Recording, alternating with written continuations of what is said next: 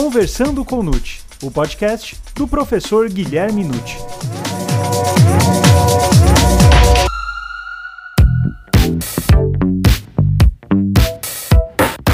Olá, sejam muito bem-vindos a mais um episódio do Conversando com Nute. Você sabe qual é a diferença entre o crime consumado e o crime tentado? O que significa o iter criminis? Há crimes que não admitem tentativa?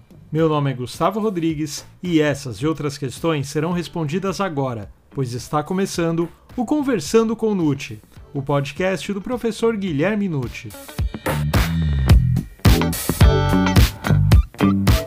Professor Nucci, qual é a diferença entre o crime consumado e o tentado? Em primeiro lugar, é preciso lembrar sempre, não é, que crime consumado e crime tentado são delitos. Então, ambos têm punição. A ideia técnica que nós temos que ter em relação a cada uma dessas formas está no artigo 14 do Código Penal. É consumado o delito é? quando nele se reúnem todos os elementos da sua definição legal. Lembrem, onde está a definição legal do crime? No tipo penal. Então, reunido todos os elementos do tipo, temos um crime consumado. Lembrem o tipo de um homicídio, que é muito fácil Artigo 121, matar alguém. Preencheu, matou, eliminar a vida de um ser humano, está consumado o crime de homicídio. Porém, tentado, diz o artigo 14, inciso 2, é aquela situação em que, iniciada a execução, o delito não se consuma por circunstâncias alheias à vontade do agente. O que seria isso na prática?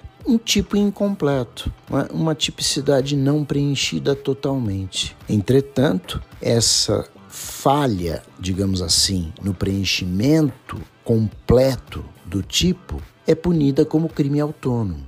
E aí o que, que a gente faz? Porque reparem, na parte especial do Código Penal e em leis especiais, não existe a pena da tentativa para cada delito. A gente não tem no artigo 121, homicídio consumado, pena 6 a 20 anos. Embaixo, homicídio tentado, pena Y. Não tem. Por quê? Porque se constrói a chamada tipicidade por extensão.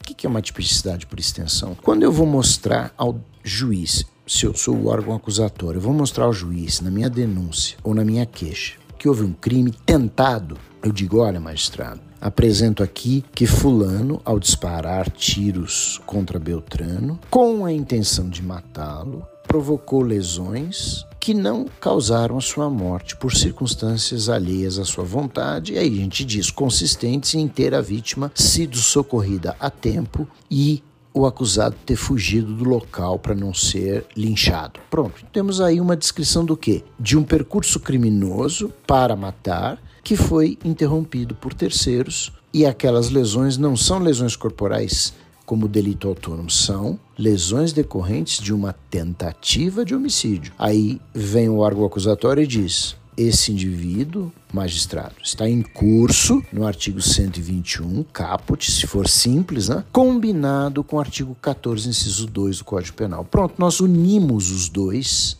é? artigos e fazemos a tipicidade por extensão e o juiz entende perfeitamente bem que estamos punindo uma tentativa e não um crime consumado. E professor, por que se pune a tentativa? Há basicamente quatro fundamentos para se punir uma tentativa, ou até diria explicações. Qual a razão de nós punirmos um crime que não chegou ao resultado final? Bom, a primeira teoria, chamada subjetiva, ela leva em consideração, para punir aquele fato, a vontade criminosa. Não se pode deixar sem punição aquele sujeito que pegou um revólver, procurou a vítima, atirou nela com a vontade de matar não conseguiu e fugiu. Por quê? Porque ele pode voltar lá se ele não for punido e realmente matar a vítima. Então leva-se em conta o desvalor da ação. e não o desvalor do resultado. Para essa teoria subjetiva, se vocês pensarem bem, a pena de um crime tentado pode ser exatamente igual à pena de um crime consumado, porque o que se está levando em conta é a vontade criminosa. Bom, a segunda teoria é objetiva. Na teoria objetiva, a meta da punição, o fundamento aí da punição, é o perigo efetivo que o bem jurídico correu. Então, quando a gente fala que aquele sujeito pegou o revólver, atirou na vítima, ela foi para o hospital e sobreviveu, nós estamos enfocando que ela realmente quase perdeu a vida, quase morreu. Então o foco não é a vontade de matar, mas o foco é quase matou. Essa é a teoria que nós adotamos no artigo 14, inciso 2 do nosso Código Penal. Para essa teoria objetiva, levando em conta o que o bem jurídico efetivamente sofreu, nós precisamos dar uma pena menor para a tentativa. Naturalmente, porque o crime consumado, o bem jurídico se perdeu, matou a vítima, perdeu a vida. Agora, tentou matar a vítima, sofreu lesão, mas está viva, então não é possível punir com a mesma pena. Pois bem, mas nós não paramos aí. Existem outros sistemas jurídicos que têm uma teoria mista, uma teoria subjetivo-objetiva. Essa teoria diz: olha, temos que fazer como fundamento da punição uma união avaliando a vontade criminosa com o risco que o bem jurídico correu. Então, essa união é que realmente provoca o fundamento da punição. É uma posição que me parece bastante interessante, porque se nós pensarmos nesse elemento de união, podemos ter casos em que a vítima quase morreu realmente e casos em que a vítima nem sofreu lesões. É? Imagine que alguém disparou, errou os tiros e saiu correndo, e a vítima está incólume. Por outro lado, eu já julguei casos, levei para o tribunal do júri, né, que o, o indivíduo tomou 14 tiros numa danceteria lá de uma quadrilha rival e sobreviveu, mas ficou realmente cheio de sequelas. Então, me parece que esse quase morreu deveria ser levado em consideração. E qual seria a solução? Para essa teoria, em algumas situações como essa que eu narrei agora, o juiz estaria autorizado a não reduzir a pena porque a vontade criminosa e o estrago que ela causou foi tamanho que a diminuição pela figura da tentativa perde o sentido. Mas não é a posição que nós adotamos. E existe ainda a teoria sintomática, que é uma teoria que analisa a periculosidade do agente. Então, punimos a tentativa porque aquele indivíduo que pegou um revólver, disparou na vítima, é uma pessoa perigosa, antissocial. É também uma teoria que não adotamos. São basicamente essas quatro. E professor Nutti, o que significa o iter criminis?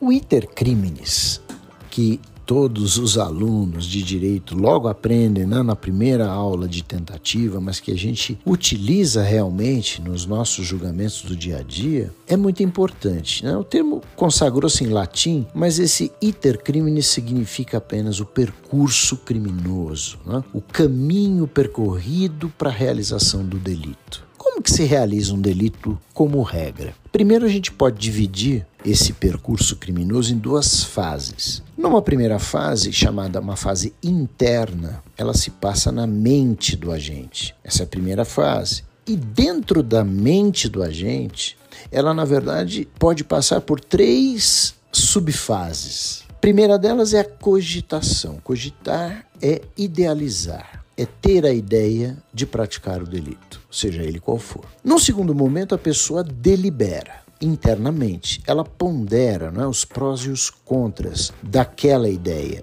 de fazer ou não. E finalmente ela resolve. É a terceira fase dentro da interna. Ela decide praticar o delito. Essa situação interna nós não punimos, porque há muito tempo né, já se fala e se consagra a ideia de que ninguém pode ser punido pelos seus pensamentos. Entretanto, existe a segunda fase, como eu disse. O grande percurso criminoso tem duas fases, né? A primeira é interna e vem a segunda que é externa. A fase externa começa no momento em que o indivíduo exterioriza por meio de atos o seu objetivo criminoso criminoso. Ele começa a atuar, ele começa a agir. podemos identificar na fase externa também umas subfases, que seriam quatro. A primeira delas é o que denominamos manifestação. É exatamente o momento em que o indivíduo fala, não é? Coloca para fora que ele vai cometer o delito, vai roubar um banco, vai matar uma pessoa, vai dar um golpe estelionato em alguém. Ele vai fazer. Nesse momento que ele coloca para fora, como regra, não temos como punir. Mas não é de todo inútil identificar uma manifestação criminosa porque pode configurar uma ameaça. Embora a gente não possa colocar para quem diz eu vou te matar uma tentativa de homicídio, mas nós podemos classificar como uma ameaça. Então, a manifestação pode ser punida como um crime autônomo. Em segundo lugar, vem a preparação, que é aquela fase de exteriorização da ideia por meios mais concretos. Ele começa a realmente montar a estratégia para a prática do seu delito, para a consumação do seu crime. Ele ainda não começou a execução, mas ele já está mostrando, ele vai comprar um revólver num mercado clandestino, ele vai atrás de munição, ele começa a andar atrás da vítima para saber, não é, para onde ela vai, como ela vai, ou um assalto a banco, ele começa a analisar a estrutura do banco, enfim, isso é preparar. Ah, mas nós já podemos punir essa situação como se fosse um crime autônomo? Às vezes sim nós temos várias situações no Código Penal em que a preparação do delito é considerada pelo legislador perigosa o suficiente, não é? aflitiva o suficiente para ser tipificada. Reparem que o artigo 154A do Código Penal é o crime de invasão de dispositivo informático. Entrar, né, invadir o seu computador pessoal. Isso é delito. Agora, o parágrafo 1 desse mesmo artigo diz: olha, na mesma pena vai incorrer quem produzir, oferecer, distribuir, vender ou difundir um dispositivo ou um programa de computador com o intuito de permitir a prática da conduta definida no caput. Quer dizer, é uma preparação. Quer dizer, na verdade, aquele que está com um programa de computador que permite a invasão é exatamente a preparação da invasão. Então o legislador não deixa impune. Assim como tem os exemplos muito mais tradicionais que esse, não é? Quando a gente vê lá nos crimes de perigo, é? possuir uma substância explosiva sem autorização é punido. Mas é, na verdade, a preparação, muitas vezes, não é? dos crimes de explosão. Então, temos situações em que preparar um crime já é crime. E, por outro lado, temos a execução, que é efetivamente a realização de condutas que são capazes de atingir o resultado. Né? São aqueles chamados atos idôneos para chegar ao resultado. Atos visíveis, concretos, que por si só eles são suficientes. Então vamos pensar que dar tiros na vítima constitui uma situação suficiente para matar. Mas carregar o revólver com projéteis não é suficiente para matar. Então, carregar o revólver com projéteis é uma preparação. Dar disparos de fogo na direção da vítima é uma execução. E, finalmente, a última etapa é a consumação, o momento de conclusão final de atingir o resultado, é? que o bem jurídico é efetivamente lesado. E costuma-se né, identificar doutrinariamente né, naquele momento chamado exaurimento do crime. Exaurimento, na verdade, não faz parte do iter criminis. O iter criminis acontece e termina quando ocorre a consumação. Então nós temos que ver quando ocorre a consumação nos crimes de mera conduta, formais e materiais. Daí porque o que acontece é, nos delitos formais, que são chamados também delitos de atividade, o agente praticando a conduta consegue consumar o delito, mas ele pode atingir um resultado que vai além da consumação. Exemplo muito típico disso, até para o leigo entender, é a extorsão mediante sequestro, inequivocamente sequestrar a pessoa, né? privar a sua liberdade, com a intenção de receber resgate, é a extorsão mediante sequestro. Mas quando é que ela se consuma? Não é quando o indivíduo recebe o resgate, é quando ele sequestra a vítima. Está consumado o crime de extorsão mediante sequestro. Só depende de prova, naturalmente. Ah, mas e se naquele caso ele não só ele sequestrou a vítima, como ele conseguiu pegar o resgate? Bom, aí a gente fala que pegar o resgate é o exaurimento do crime, é o esgotamento. Vale dizer, o crime depois de consumado ainda produz efeitos. Para que identificar o exaurimento? Primeiro, para a gente não confundir com consumação. E segundo, porque eu acredito que, havendo exaurimento, o juiz deve ponderar na fixação da pena como circunstância negativa. Essa é a ideia do exaurimento. E professor, como se pode diferenciar a preparação da execução de um crime? Essa passagem realmente é uma situação polêmica que não é fácil de resolver. Primeiramente, existem dois enfoques que podemos dar. Se observarmos a passagem de atos preparatórios para atos executórios em nível subjetivo, é irrelevante analisar essa fronteira. Ela não existe. Porque se observarmos o agente pela vontade criminosa, ora, a vontade de matar está presente naquele que deu vários tiros e errou, como naquele que deu vários tiros e acertou. Pode-se até dizer, o homicida que acertou teve sorte, o outro teve azar. Então, notem, não existe dolo de tentativa. Dolo é dolo, meus amigos. Dolo é vontade de matar. E o homicida pode conseguir matar ou não. Então, adotado uma visão subjetiva, preparação e execução seria a mesma coisa. Mas nós, como adotamos teoria objetiva como fundamento de punição da tentativa, temos que dividir sim, até porque o artigo 14 fala que foi interrompida a execução e não a preparação. Então, temos que analisar essa passagem, ela é importante. E vocês vão reparar na vida prática que realmente isso é, é, complicado. Nós temos súmulas do Superior Tribunal de Justiça, acórdãos e acórdãos e acórdãos de vários tribunais debatendo, por exemplo, a dificílima movimentação da consumação né, ali entre preparação e execução dentro de roubo e furto. Exatamente em que momento a gente pode dizer que começou a execução de um furto? Quando o indivíduo está dirigindo-se até a vítima, quando ele coloca a mão no bolso sem a vítima perceber, quando ele retira a carteira do bolso ou quando ele sai correndo. Quer dizer, são situações que do dia a dia a gente tem que analisar. Então, dentro da teoria objetiva, existe a mais formal delas, que fala: olha, o ato executório é aquele que efetivamente leva à consumação. É uma parte real do tipo penal. Então, se a gente pensar assim, no exemplo que eu falei, quando o indivíduo está indo na direção e só está metendo a mão no bolso, ele está preparando. Agora, tocou na carteira e começou a puxar, ele começou a execução. Aí, veja, tocar na carteira e puxar é efetivamente subtrair. Então ele começou a executar. Mas essa teoria, muitas vezes, ela espera demais, não? Imagina num homicídio, você fala assim: "Ah, mas fulano está apontando o revólver para a vítima". Ora, apontar o revólver não é um meio eficaz para matar, tem que disparar. Mas se você esperar ele disparar, ele pode consumar. Um único disparo atinge a cabeça e a vítima morre.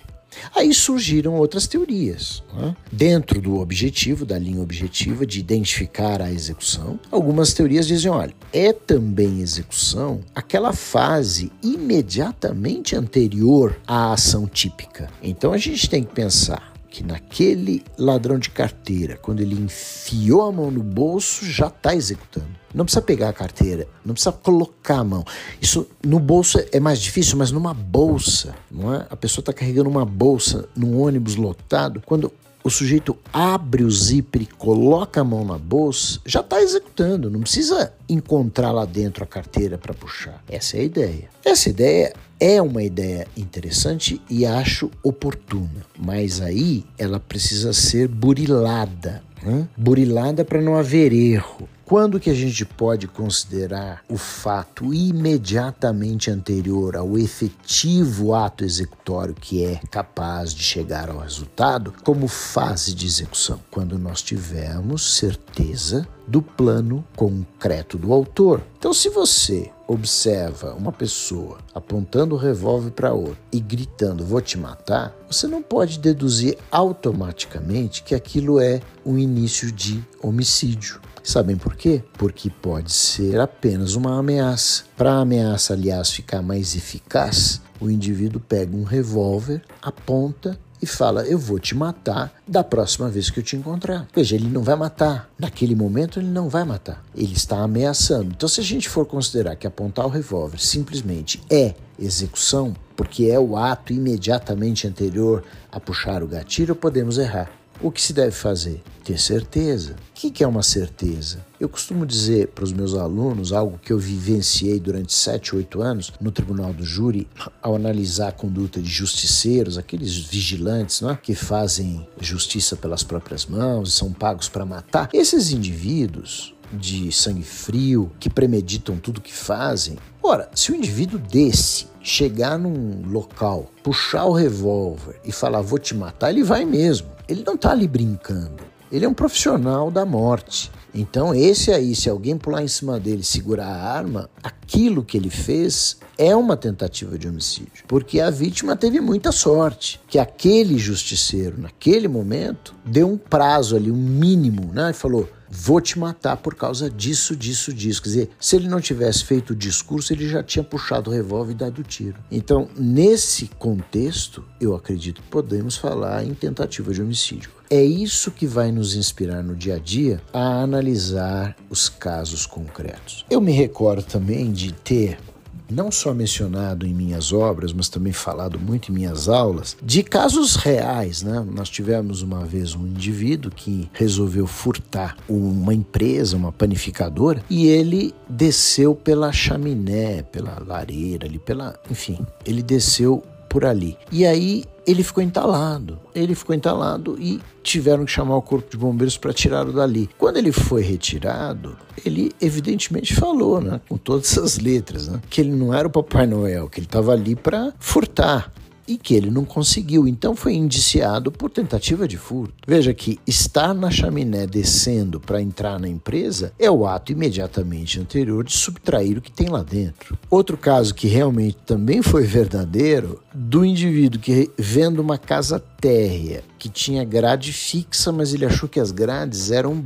abertas o suficiente para ele passar. Ele era magro, aí ele idealizou, ele viu que a casa dormia com aquela janela da sala aberta, ele tirou a roupa, não teve dúvida. Ele foi se enfiando dentro da grade fixa né? e estava quase entrando dentro quando ele empacou, entalou também entre grades e não ia nem para frente nem para trás. Foram chamados os bombeiros para tirá-lo daquela situação e ele foi processado pelo quê? Por invasão de domicílio? Ele já tinha invadido, não? Ele estava com meio corpo dentro da casa, aliás, inteiramente no quintal. Mas não, ele foi processado por tentativa de furto porque ele, naturalmente, a explicação que ele tinha de tentar entrar pelado na casa não era, não é, de um campo de nudismo. Ele, ele acabou falando que ele assim tinha imaginado conseguir furtar bens. É o ato imediatamente anterior a pegar as coisas que estão ali de valor na casa, é entrar na casa. E ele estava quase dentro. Então são situações do dia a dia que às vezes até parecem fictícias, né? Mas que são verdadeiras. Então temos que analisar esse contexto. E professor, há crimes que não admitem tentativa? Sim, existem vários crimes que não admitem tentativa. E existe uma lista que a gente pode enumerar, mas vamos nos até alguns exemplos. Né? Vocês vão perceber que os chamados crimes que não admitem tentativa, eles dentro da classificação dos delitos, eles mostram porque a tentativa é incompatível com eles. Um dos principais delitos que não comporta tentativa é o culposo. Não dá para você pensar num crime culposo tentado, já que a característica base do crime culposo é resultado involuntário, vale dizer, eu não quero atingir o resultado. Aquele motorista que dirige com imprudência em alta velocidade, às vezes até embriagado, ele quer fazer aquilo. Mas ele não quer matar ninguém. Isso dentro da culpa inconsciente, dentro de um elemento, evidentemente, é, é, exatamente fiel a essa ideia. Né? Não vamos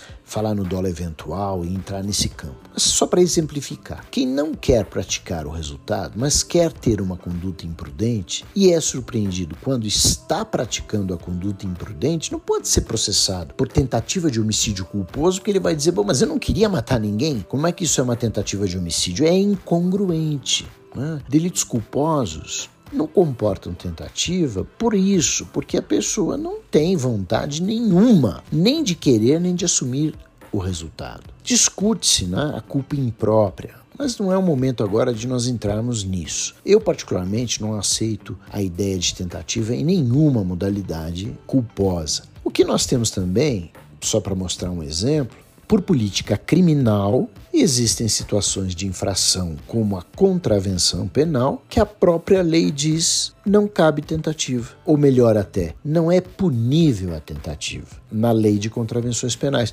Porque se já são as contravenções crimes menores, com penas muito brandas, o legislador achou que uma tentativa de contravenção é um irrelevante penal. Essas são as ideias que a gente vai buscando para identificar delitos não é? que não têm um comportamento plausível com a figura do iter criminis. E só mais um exemplo para vocês guardarem, existem outros.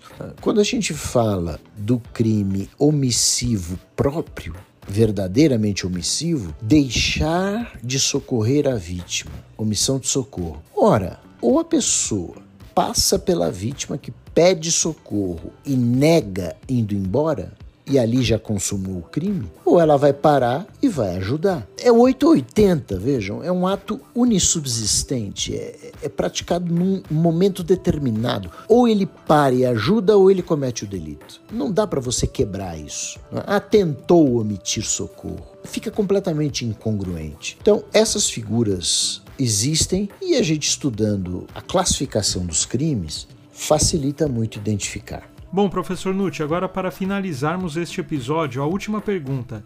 Se a pena do crime tentado deve ser menor que a do delito consumado, qual é o critério para a diminuição? Vamos lembrar que a pena do crime tentado no Brasil obrigatoriamente precisa ser diminuída de um a dois terços. Alguns alunos, a gente vê isso na graduação, quando estão começando a estudar penal, ou os leigos, né, eles tendem a imaginar que o critério de diminuição do crime tentado é algum merecimento. Tendem a unir a diminuição da pena a alguma qualidade do agente ou alguma situação negativa. Então pensam, ah, mas se o fulano tentou matar e ele é reincidente, o juiz tem que diminuir menos. Se ele tentou lesionar, mas ele é primário e não tem antecedente, o juiz diminui mais. Não, não é assim.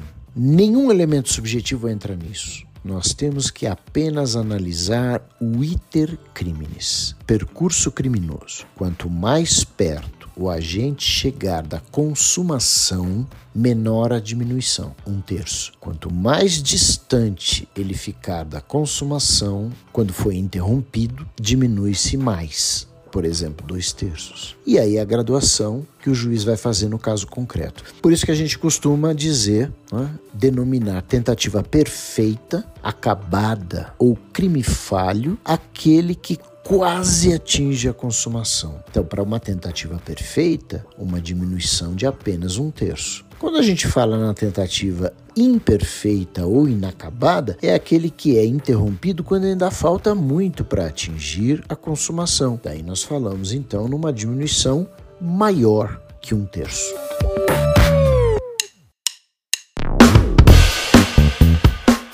E aí, gostou desse episódio? Então divulgue, indique e compartilhe com aqueles seus amigos e colegas que ainda não conhecem os podcasts e podem se interessar pelo tema. E acompanhe os episódios semanais do Conversando com Nute. Até mais!